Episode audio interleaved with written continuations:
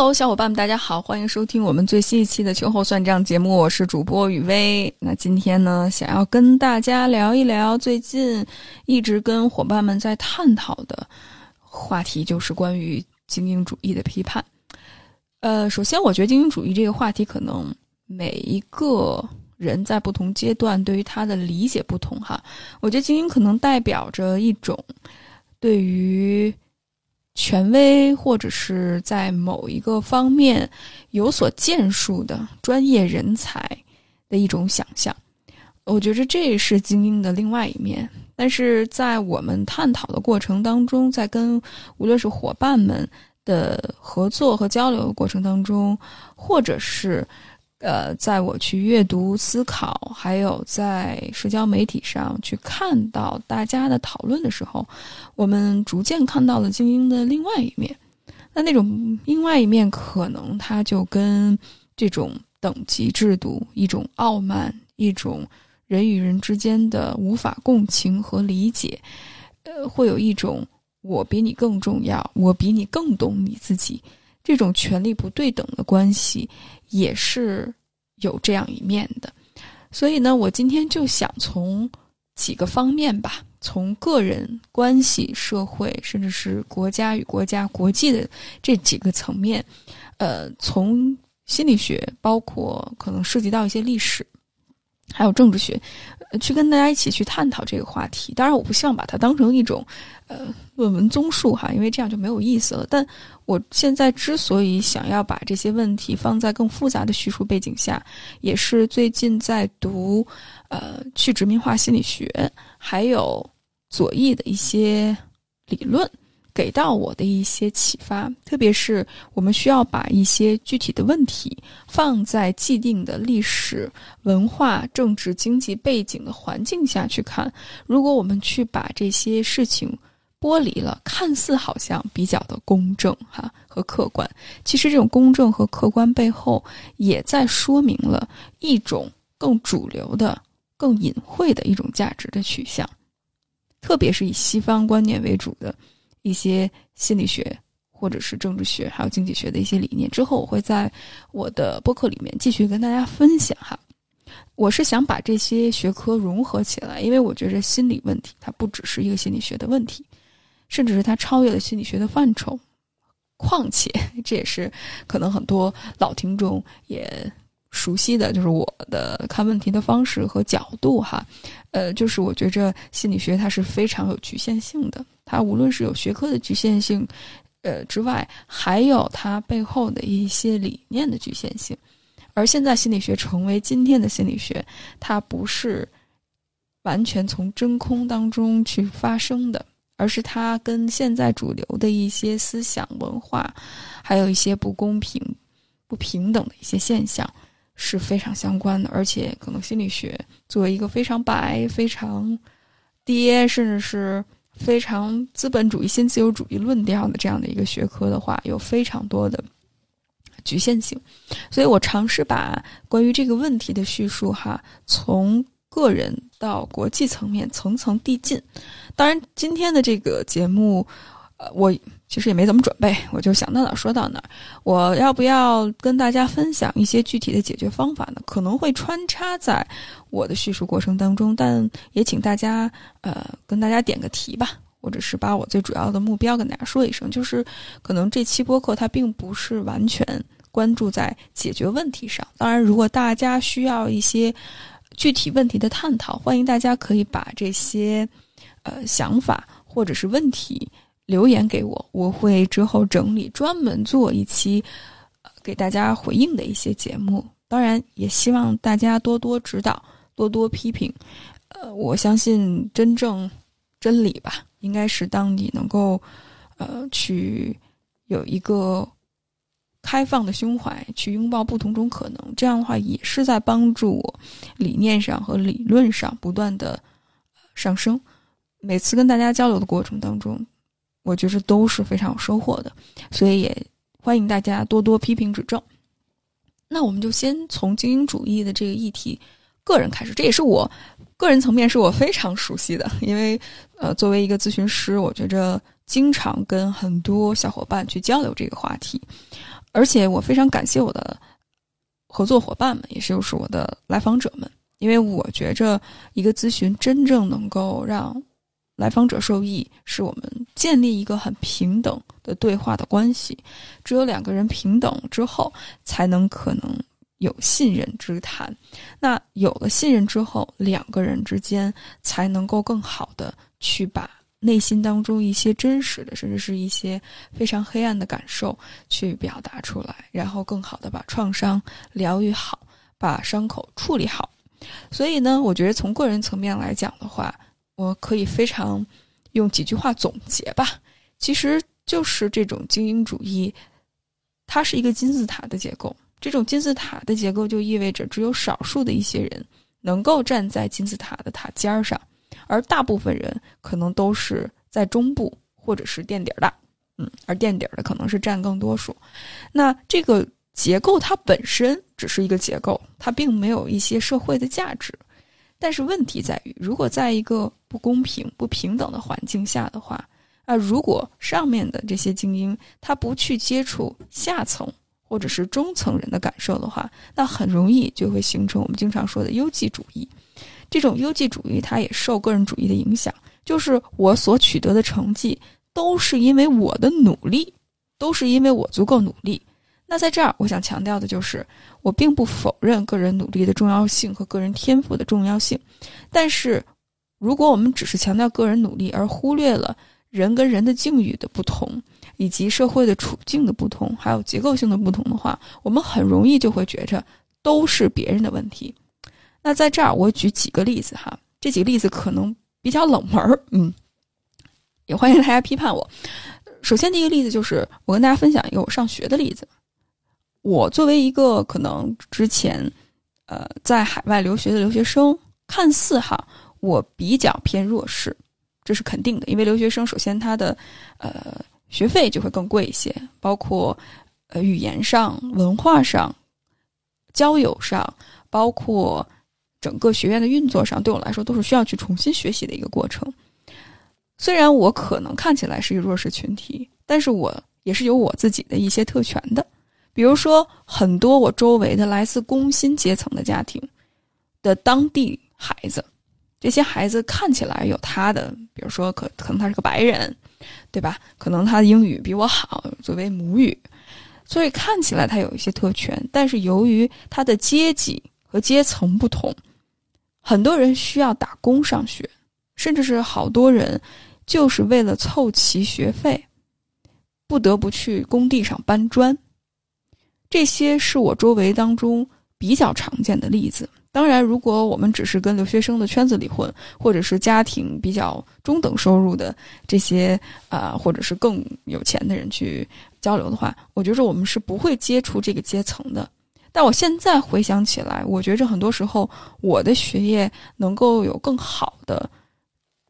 成绩，一方面当然是我自己努力和个人智慧啊，就个人付出的这个结果哈。但我觉得还很重要的一点就是我不需要打工，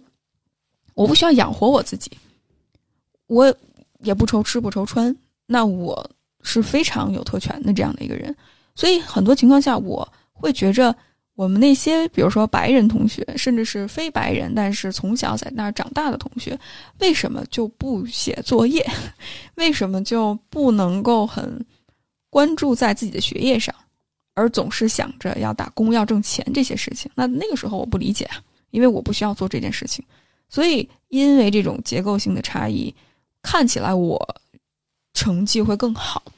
但是我不理解的是这种为什么对方成绩不好，以及对方成绩不好背后的原因是什么，这个我是没有去反思过的。还有就是我们经常说的可能性别的这个问题。那如果我们看性别这个问题，特别是男性为什么会共情能力差，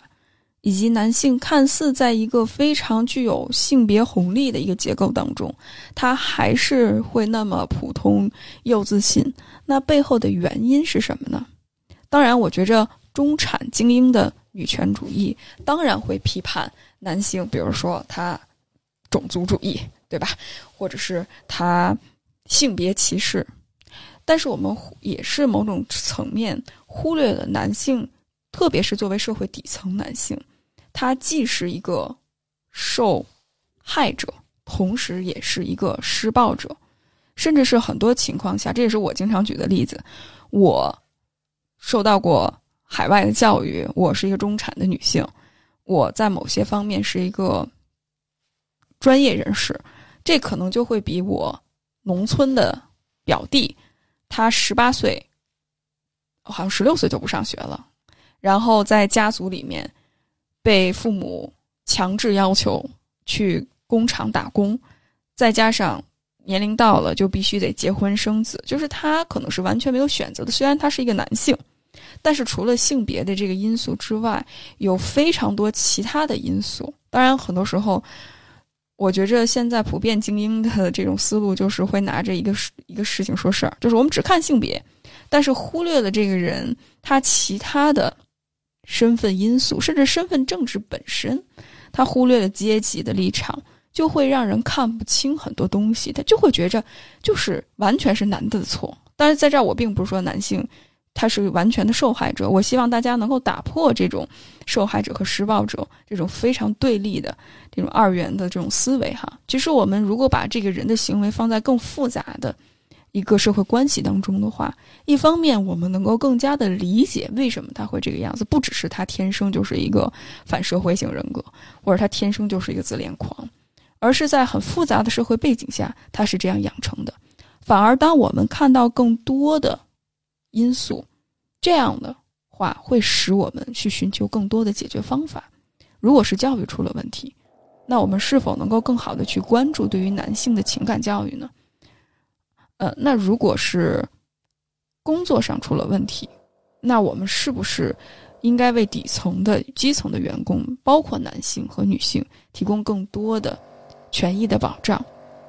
就当我们把事情放在更复杂的环境当中。当然，前提是如果大家是保有一个去了解、去真正的共情，甚至是去想解决问题的态度去处理这件事情的话，我觉着我们势必要很严肃的去对待这些问题，而不只是情绪上的宣泄。Again，在这儿我并不想说情绪上的宣泄不对，表达愤怒不对，因为有太多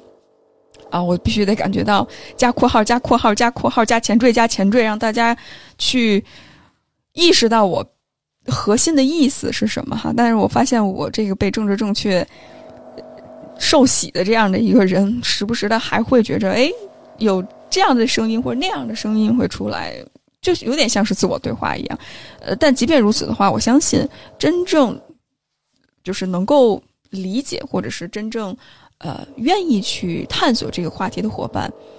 可能能明白我说的这个核心的意思是什么哈，有点扯得远，那我就往回拉一拉。我我在这儿只是想跟大家大概去介绍一下，对于个体而言，如果他内化了这种优绩主义也好，或者是精英主义的价值观也好，他会看起来他在金字塔的上部，嗯，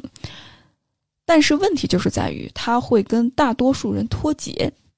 甚至是他会很难去共情和理解他人，而对于他个人的自我价值感，也有可能有非常深的影响。这就是他内化了这种等级森严这种评价体系。那在这儿，我并不想说精精英主义是完全不好的。如果那它是不好的，没有一个人愿意死乞白赖的，对吧？就是愿意在一个不好的体系当中继续混下去，它肯定会有一些好处在。而这种好处就是，只要我学习好，只要我考试好，只要我能够解决问题，甚至只要我受人欢迎，那我可以在这个等级当中，起码是处在偏上的位置，总会有人踩在我的脚底下。所以，这种价值感它更多不是建立在岩石，就是很坚固的石头上，而更多的是建立在沙土上，它内核是不稳定的。因为总会有上面的人比你还要厉害，总会有比你更强在某一方面，因为不可能每个人都是强的，对不对？你总会有做的不好的地方，或者是不如人的地方。那这种不如人，可能就会成为一种我自己对我自己的攻击，让我们感觉到如履薄冰。我前两天还跟一个来访者交流，他就说：“他说我父母可能从小。”就会让我去反思我自己。当然，我觉得反思本身不是一件坏事儿，但是如果这种反思是建立在打压孩子的自尊，包括打压孩子的自我价值感的基础之上，那这就会成为一种变相的一种自我压迫。就是我一文不值，我必须得通过做得更好，才能够证明我自己。是有价值的，甚至是当他比如说，啊，考试考不好了，失恋了，他的父母对他的安慰可能也都是：如果你足够好，为什么对方会抛弃你？如果你足够努力，为什么这个考试就考不好？就是完全，就像我们刚才跟大家提到的，就是把一个功和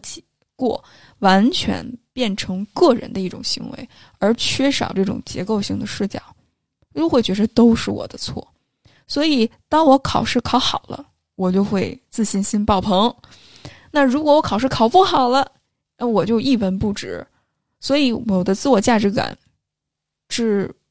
在两种极端不断的跳跃，而这种精英主义的这种模式，就是我足够努力，我就能证明我是好的。其实它变相的也是一种上瘾的模式。我们经常说，比如说游戏啊、消费、医美、健身啊、工作，其实这些都是一种我不够好，我需要通过外在的一种价值、外在的一种评判标准，我去通过做题，我去通过往前爬，这样的话呢，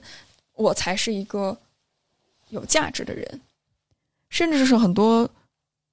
小伙伴可能因为学习不好，之前在学校当中遭到了霸凌。这种霸凌它可能是显性的，比如说受欺负、受打骂，甚至有的时候是隐性的，被孤立、被无视，甚至是可能不只是学生跟学生之间，甚至是老师、家长都会因为你学习不好，所以贬低你、无视你、打压你、边缘化你。这对于一个孩子来说是非常痛苦的一件事情。那即便他学习好，可能有翻身的可能哈，咸鱼翻身了，但是这种恐惧感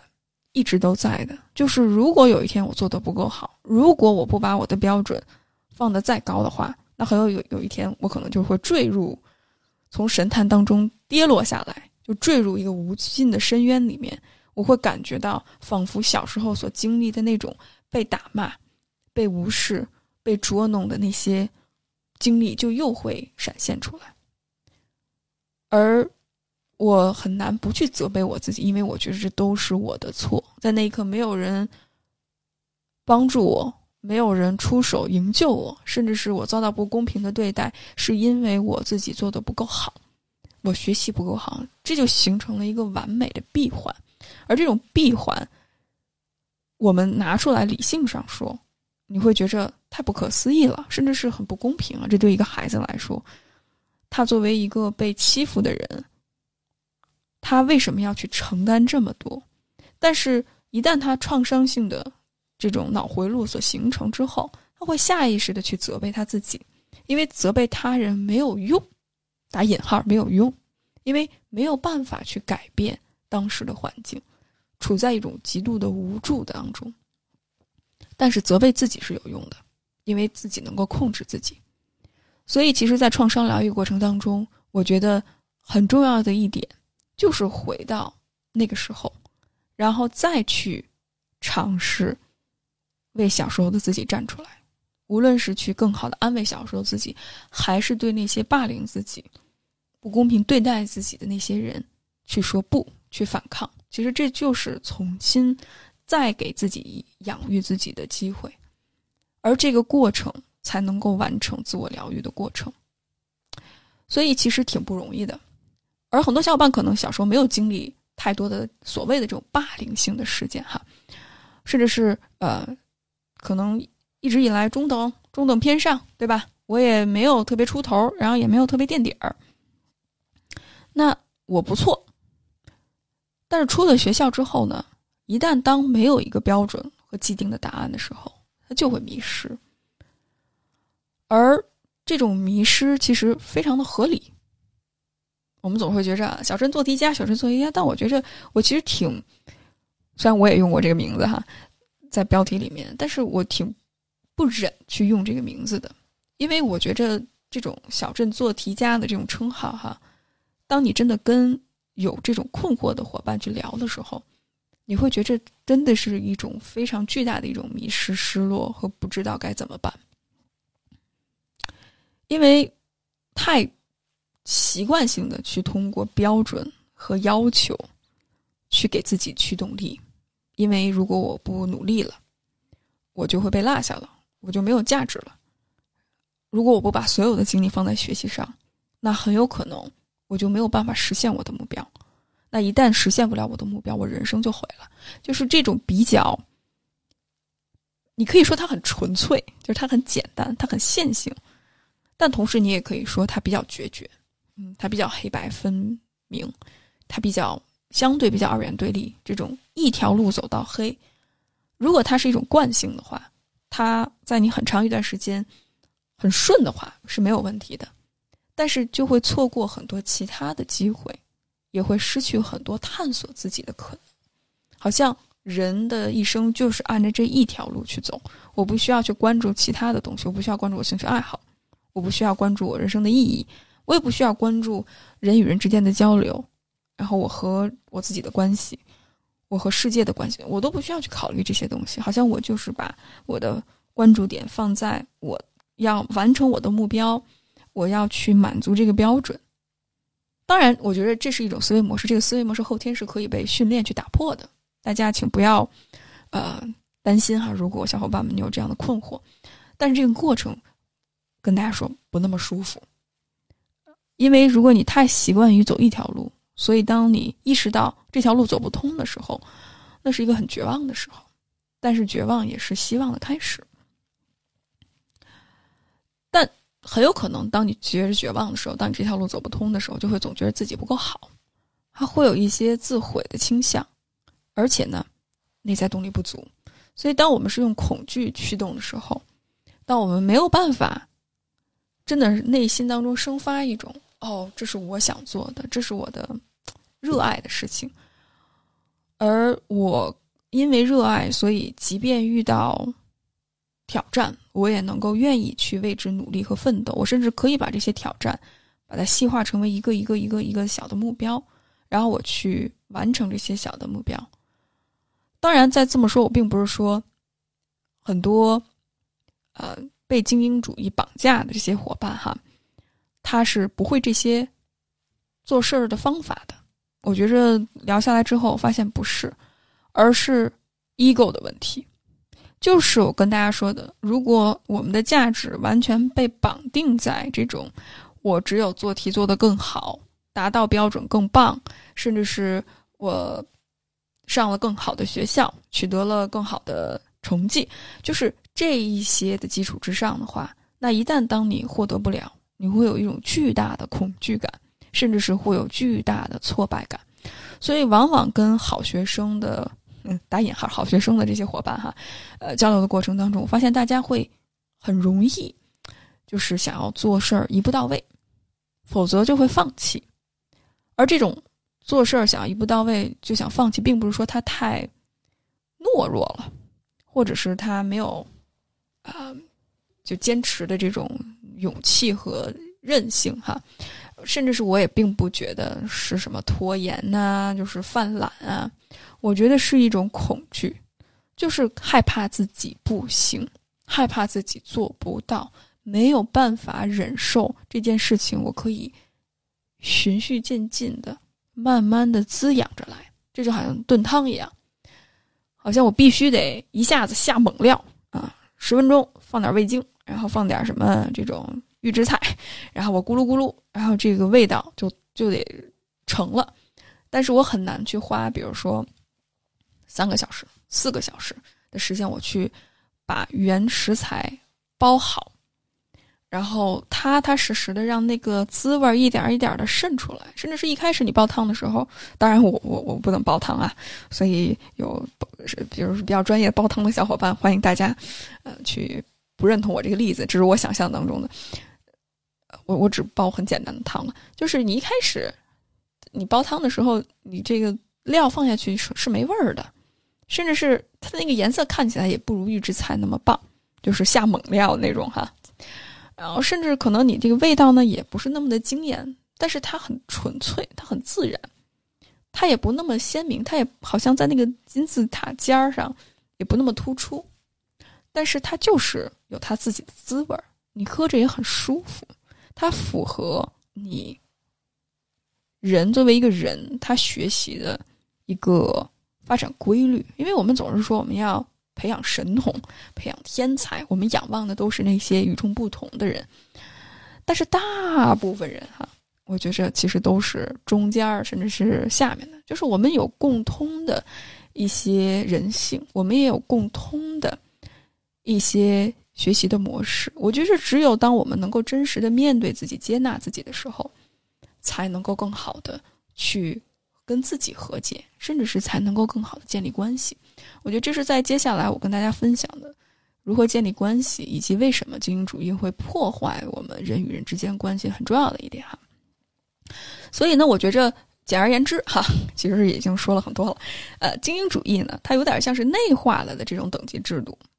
它让我们把我们是谁。价值如何？跟他人的关系是什么？我和社会的关系是什么？都绑定在一个标准或者是一个结构上。这个结构就是，我必须得成为那个尖尖上的人，甚至是我需要不断的通过战胜别人，我才能够变得更好。否则的话呢，我一无是处，甚至是我就不知道我要什么了。所以，比如说从学校出来之后，大家进入到社会上，就没有那么多标准答案了。你选择工作。你也没有那么多可言，就是包括现在职场环境、经济状态，甚至政治环境都非常的复杂哈。所以，我们如果想要去寻找一条既定的道路，升级打怪的话，很有可能不是你自己不够努力，是大环境不好就把你扒拉下来了。那可能在那一刻你会觉着你要去承担所有的责任，甚至是社会环境、国际环境的糟糕，你都得承担，太难了吧？太难了吧！我感觉这都跟那个，就是那些英雄主义的电影都是有关的，什么美国队长、绿巨人这些哈，神奇女侠这些东西哈。当然，我对这些形象也是非常具有批判性的。嗯，所以就是大家就能想象到，太累了，而且呢，好像都是以个人主义为主，没有任何的支持，就会觉得很孤独、很绝望、很孤绝的一种感觉。甚至是也没有办法真实的去共情和理解他人，也很难去感受除了这些达到标准之外的那些美好的部分。我觉得是挺遗憾的一件事情，更别说可能会陷入到意义感和价值感的虚空，就是我不知道我为什么要活着，所以内在动力不足。那一旦当我们不需要再去解决问题的时候，甚至有的时候我们需要去创造问题的时候，那可能那个创造性也就没了。因为我们总是想要解决问题，嗯，那说到关系上，我觉得这一点也挺感慨的。就是如果我们习惯性的认为人与人之间是竞争的关系的话，那可能你和你的朋友，甚至是你和你的伴侣、家长啊、呃，宠物，嗯，真的宠物可能会有，都是一种竞争的关系，就是一种控制和被控制的关系。就是我要比你好，我我要比你对，我要比你更聪明。嗯，我要踩在，我把你踩在脚底下，就是一种等级森严的这种制度哈。这个跟异性恋、呃性少数完全没有关系。这个是一种特别普遍性的，打引号的一种普世价值哈。所以我无论是跟呃家什么家长啊，对吧？朋友啊，亲密关系啊，无论你交往对象是同性啊、异性啊，甚至是一个人或者两个人，对吧？都是这样。甚至自己跟自己就是一种竞争性的关系。嗯，知道很多的道理，读了很多的书，但是没有办法真正的去共情你自己，去真正接纳起自己的脆弱，去面对自己真实的不完美的那一面。而我也经常跟大家分享，就是关系之所以称之为关系，是因为我们需要彼此，我们能够看到彼此，是因为我们有共通的人性。嗯，我不是天才，我不是比你高人一等，我不需要为我的伴侣去。解决问题，我指的是那种为人师。我不需要成为我伴侣的导师，我也不需要成为我啊朋友的导师、父母的导师。我告诉他们，他们应该怎么做，要跟他们指指点点。我们是平等的关系，只有平等的关系才能有可能共情，只有能够接受、看到彼此的脆弱，才能深化这个关系。因为我们需要你，你也需要我，我能够认可我自己。我也能够认可你，所以这是推己及人的一个过程。呃，但很遗憾，就是如果我们总是想要关注到我们做的更好，我能够给他带来什么啊，以及我要赢过他，那非常有可能在面对冲突的时候，就是没有办法去解决，甚至是可能啊会用那种比较打压式的方式哈。就是内在住了一个霸凌者，或者教导处主任，甚至一个审视者，装了一个摄像头，不断的监视我们自己，觉着我们这儿做的不好，那儿做的不好，我们可能会变得很应激，面对冲突，呃，比如说我们会变得很愤怒，甚至很回避，在那一刻僵住，甚至是讨好，我们没有办法把真实的自我展现给对方，或者是相对真实的自我。为什么？因为我们觉得自己不够好啊，因为我们会觉着只有自己。做的足够好，足够完美，才对方才能够接纳我。但是跟一个完美的人在一起，我不知道大家感觉怎么样哈？我觉得挺，就是压力挺大的。就是你感觉你跟一个编程或者一个机器人在一块儿，他给你的答案都是对的，但是缺少一些人情味儿，就是那个人味儿，也特有意思，就是。我有一个啊来访者，他是做 IT 的，就是他有的时候会把一些呃新的一些 IT 的一些好玩的东西，有的时候跟我讲。他有一次跟我分享了一个嗯一个有点像是 AI 可以像咨询师一样跟你去聊天的这样的一个陪伴的一个小程序，然后你可以跟他聊天儿。一开始觉着，哎，不错啊，感觉他比我的周围的人都要能给我共情啊。我说什么，我骂他什么的都没事儿哈，他也都能够非常完美的去解决，也不会真的像是跟跟我父母或者是跟我朋友或者跟我伴侣这样时常的，就是相互看不上对方哈。有的时候情绪上头的时候也会吵两句嘴，拌两句嘴。哎，但是时间长了你会发现特别没劲，对，就是他太 nice 了。就是他太可测性了，因为你时间长了，你就知道他怎么能安慰你，而且你会感觉到他那种共情也是有点像塑料一样的东西，就是他不够有深度，甚至是他很单一，你时时间长了就会厌烦。所以我觉着这也给了我一种思考哈，就是我觉着当然我们在关系当中要积极的去处理我们自身的议题。但同时，反而是因为我们的那些不完美，我们的那些脆弱，会让我们彼此当更看到彼此，并且能够更好的去互助和成长。当然，这个前提是在彼此的边界或者是都承担相应的责任和义务的前提之下，哈，而不是单方面的付出。但我觉着，如果这种竞争的关系，这种控制和被控制的关系，长期在关系之内的话，那很容易就会失衡，这就是一段相对来讲不是很健康的关系。那从关系我们就上升到社会的层面，我觉得这也是跟我们的一些个人的议题是有关系的。比如说工作，我最近不知道为什么大数据给我推了很多关于啊，在学院里面学者遇到的一些啊，怎么说呢，就是怀才不遇，或者很多呃年轻人，特别是刚刚出社会的一些学生，当他们从象牙塔出来之后，特别是受到过这种精英教育。的大学生出来之后，研究生、博士生出来之后，会对这个世界很失望。首先，哈，这个精英主义的落寞，这是一个大势所趋。特别是教育的这种相对来讲被金钱化，而且呃这种扩招，还有精英阶层和大众之间缺少对话。就是你所学的，简单说说人话啊，就是你所学的和。真正社会所需要的，广大多数老百姓所需要的之间是有差距的。当然哈，我不想陷入到这种，哎，大学教育到底要是什么？我们是不是要追求一些形而上的东西，还是我们只是做一些教育职业的培训？我不想陷入到这个议题的探讨当中哈，这不是我关注的重点。我只是想说到我观察到的这个事实，嗯，就是如何能够让我们的教育既不庸俗化，就是完全的变现。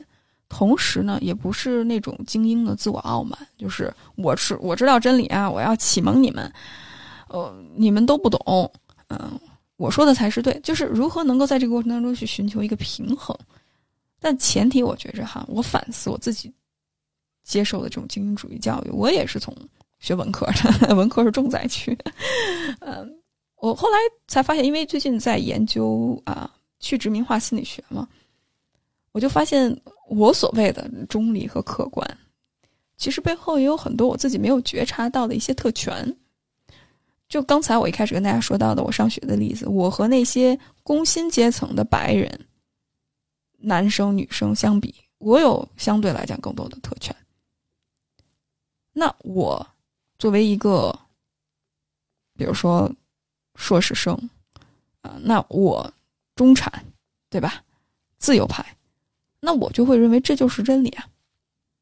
所以那个时候，当 Trump 呃川普上台的时候，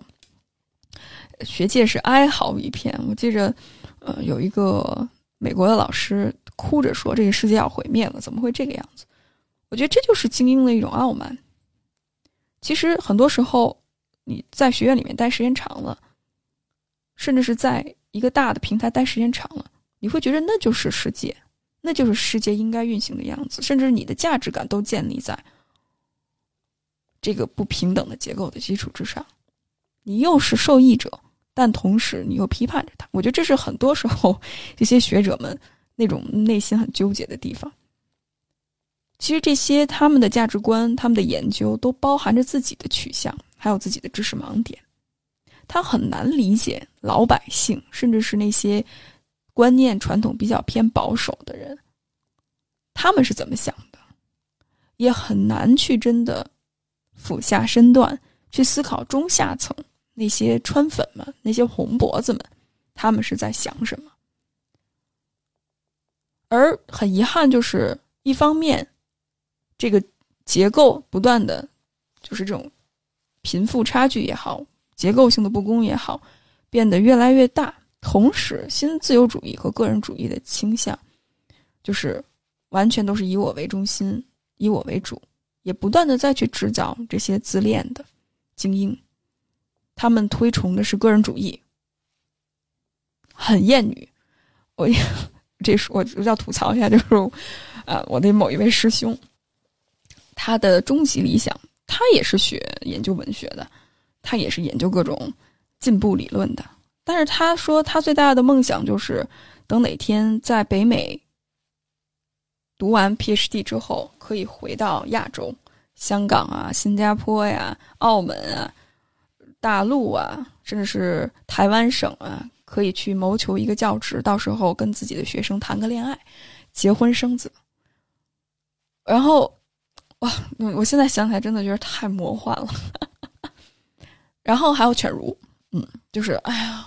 我什么都做不了，就这样吧。然后一边又很很愤世嫉俗的再去骂这个骂那个，但又觉着，哎呀，我真是怀才不遇啊，我好棒啊，全世界都欠我的，我是个天才，就是就就是这种人在学院里面就是特别的多，而我真的特别感谢我自己，那个时候我离开了学院，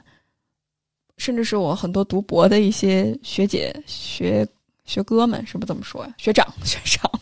学长们，他们就说：“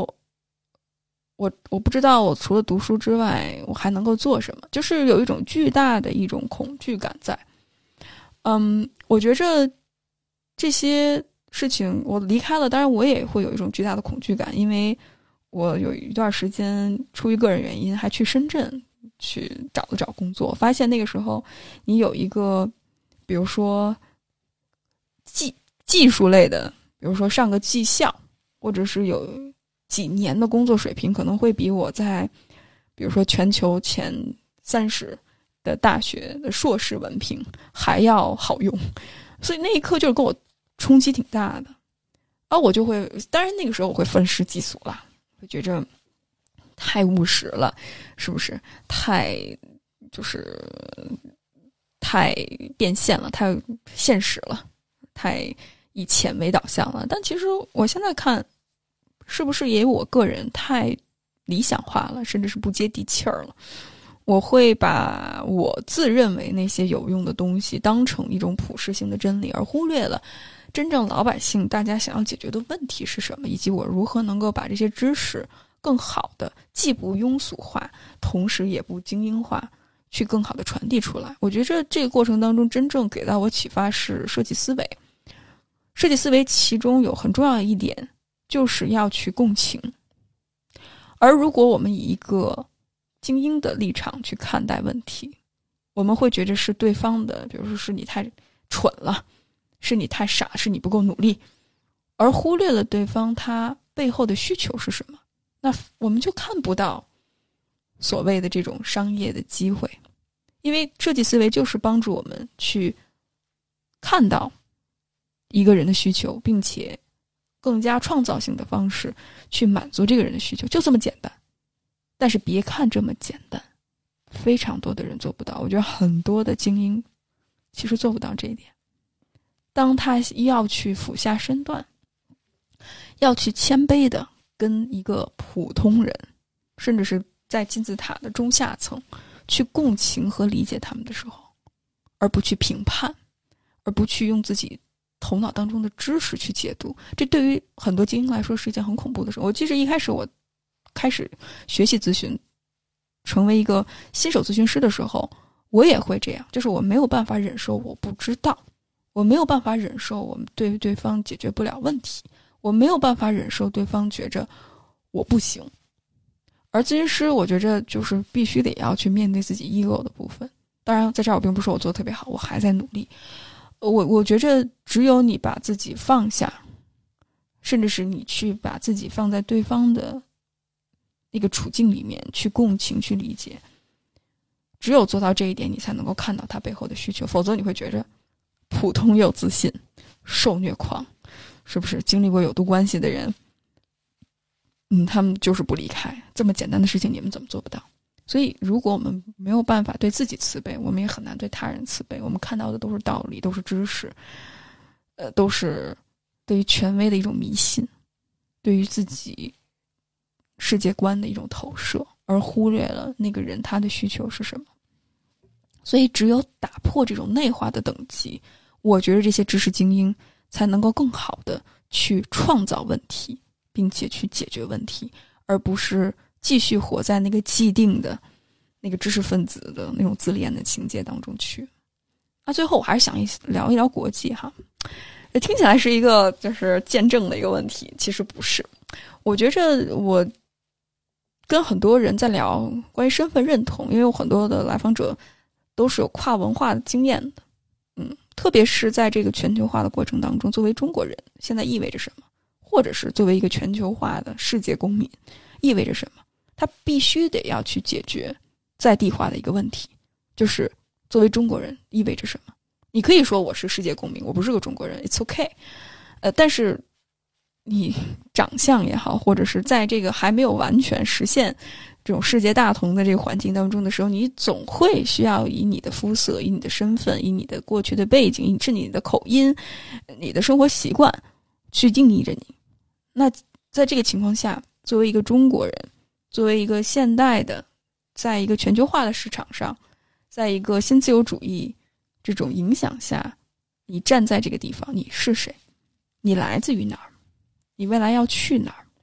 我觉着这种身份认同的问题就非常非常的重要。但是我觉着哈，很遗憾，嗯，就是如果我们有一个阶级的立场，或者是有一个去殖民化的一个角度的话，我们就能够看到，就是整个现在世界对于历史的叙述，对于事件的叙述，都是非常以殖民化的帝国主义的视角。去看的，我觉得最简单的意思就是看现在巴勒斯坦发生了什么，以及主流的西方媒体在报道什么，甚至是心理学。嗯，很多机构，我觉得在这儿就具体不指哪个机构了。如果大家感兴趣的话，可以关注我的公号。呃，我在里面写过一篇，转载过一篇巴勒斯坦的，呃，一个心理咨询师，包括他也是卫生部的部长。他所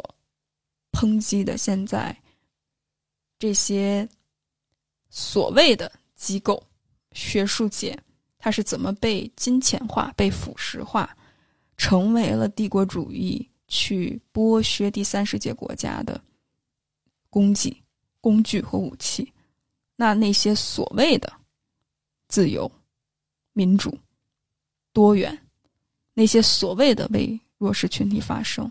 它多少是真的能够去反抗那些核心的霸权主义，还是更多的只是一种政治宣传，或者是一种 representation，就是一种代表性。就是哎，你看，在我们的这个 group 里面，有一个黑人，有一个亚裔女性，有一个有一个性少数，嗯，那就说明我们这儿是一个。多元化的一个群体，而忽略了这还是这种中产甚至中产以上的这些精英们，他们的一些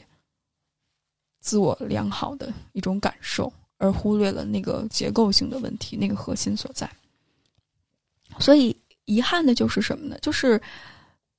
因为这种资本主义全球化、霸权主义、新自由主义的影响，其实对第三国、第三世界国家的殖民。不断的加深，还有再去塑造这些还在挣扎、反抗、征求民族解放的这些人，他们是恐怖分子，他们是 human animal 人形动物，他们是低人一等的。那这个背后就是非常明显的一种种族主义。我觉着就是特别遗憾，我的这种政治意识的觉醒，哈。是以巴勒斯坦人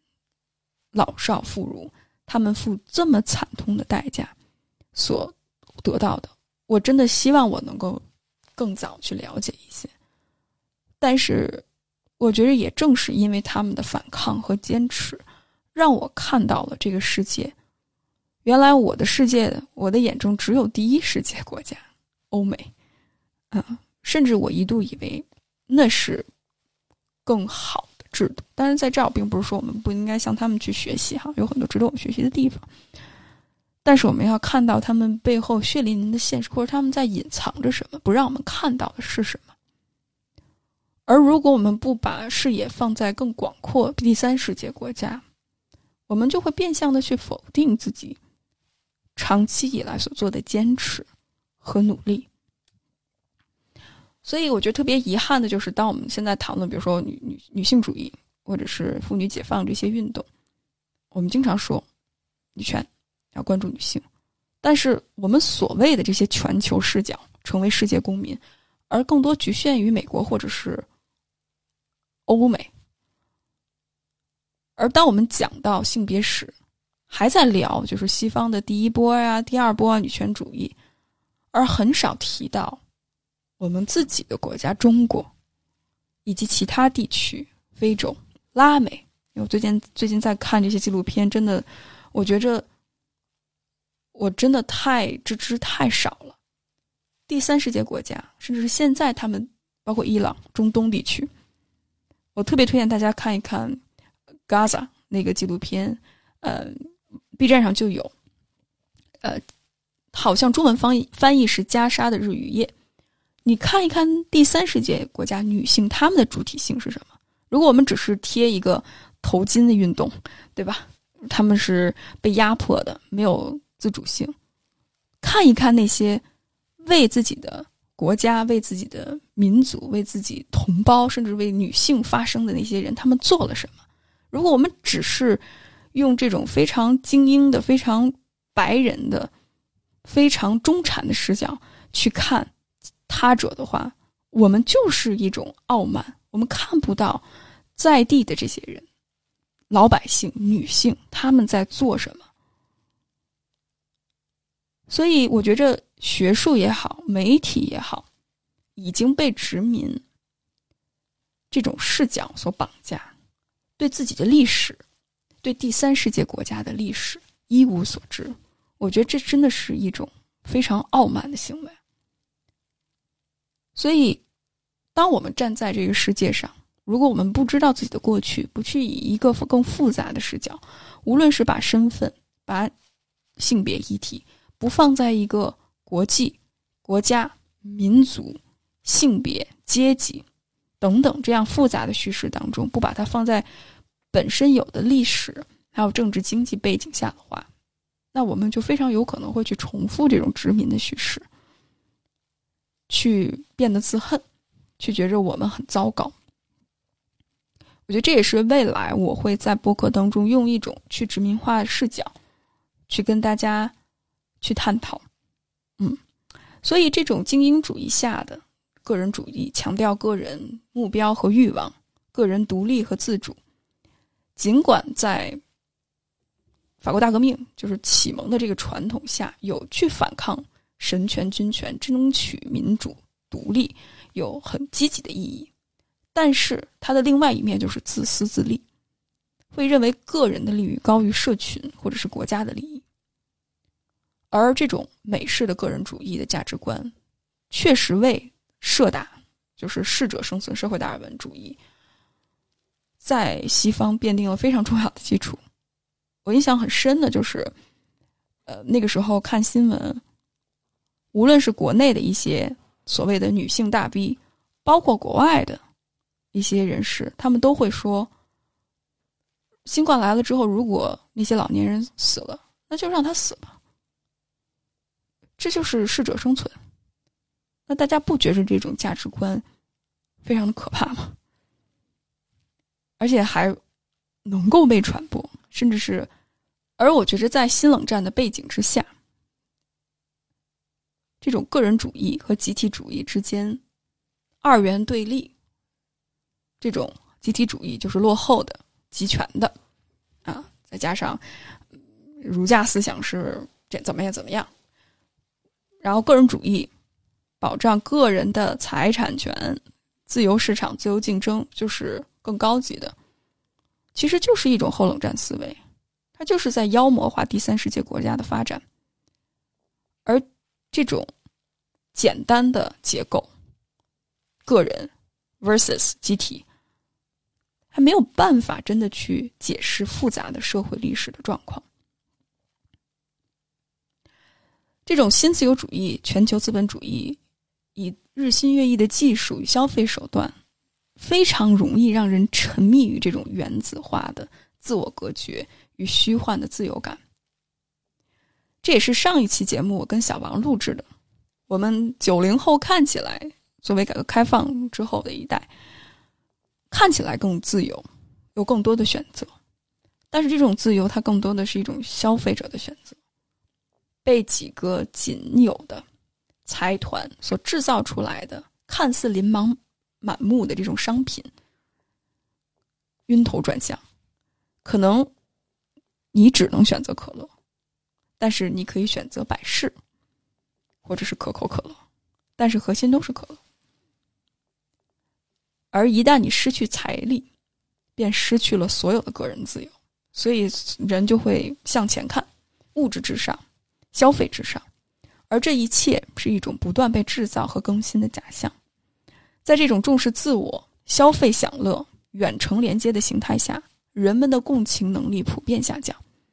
很多时候会变成一些非常空洞的、很矫情的那种姿态的表演，甚至是狂欢。我觉着很多时候我自己也是如此。我们很容易被互联网上的某些新闻去打动，觉着哎呀太惨了，太不容易了。但是对同类真正的苦难却一无所知。拒绝，甚至是了解，对方到底经历了什么。人与人之间变得脆弱，当人被原子化之后，更没有办法去联合起来去反抗。所以，当我们批判权力的时候，某种程度上也会成为被权力异化的个体，甚至是我们会成为权力的一部分。所以，我觉得作为助人行业者或者咨询师，如果没有这种视角的话，我们就是资本和权力的拥趸，甚至是我们再去像中世纪的神父一样，就是在在去变相的压迫个体。性别视角很重要，阶级视角也非常的重要。最后结束的时候，我一般都会引经据典一下，因为我觉得我自己在这个话题上做不出来特别好的总结。最后，嗯，引用卡普兰的一句话吧，或者是一段，他在谈论呃现在最大的威胁。他是一个美国学者，所以他说的是美国，但我觉着对于我们中国现在的处境也依然适用。这篇文章叫《此刻美国最大的威胁不是别的，而是严重脱离群众的精英们》。嗯，我觉得我们也是如此哈。所以，虽然说的是美国，但我想要隔空表白的是中国。呃，今天精英的同情心往往是去个人化的，他们对抽象的受害者和远方的人的同情，比那些对路边的人的同情要多更多。那些在生活中寻求更大意义的精英们会发现，实现这一目标的最佳方式是通过一个紧密联系和相互依存的网络来服务他人和与他人交流。使自己融入到一个需要管理的、涉及不同阶层、职业和政治信仰的社区，需要付出更多牺牲，甚至会带来不安。他也承诺了比任何自我实现的追求都更大的个人转变。只有当精英们投入到对其他民众的关注中，谦卑地对待历史的正确一面的叙述，开放的管理而不是检查他们的特权的时候。他们才能够增强社会的力量。非常感谢大家的收听，我们下次再见。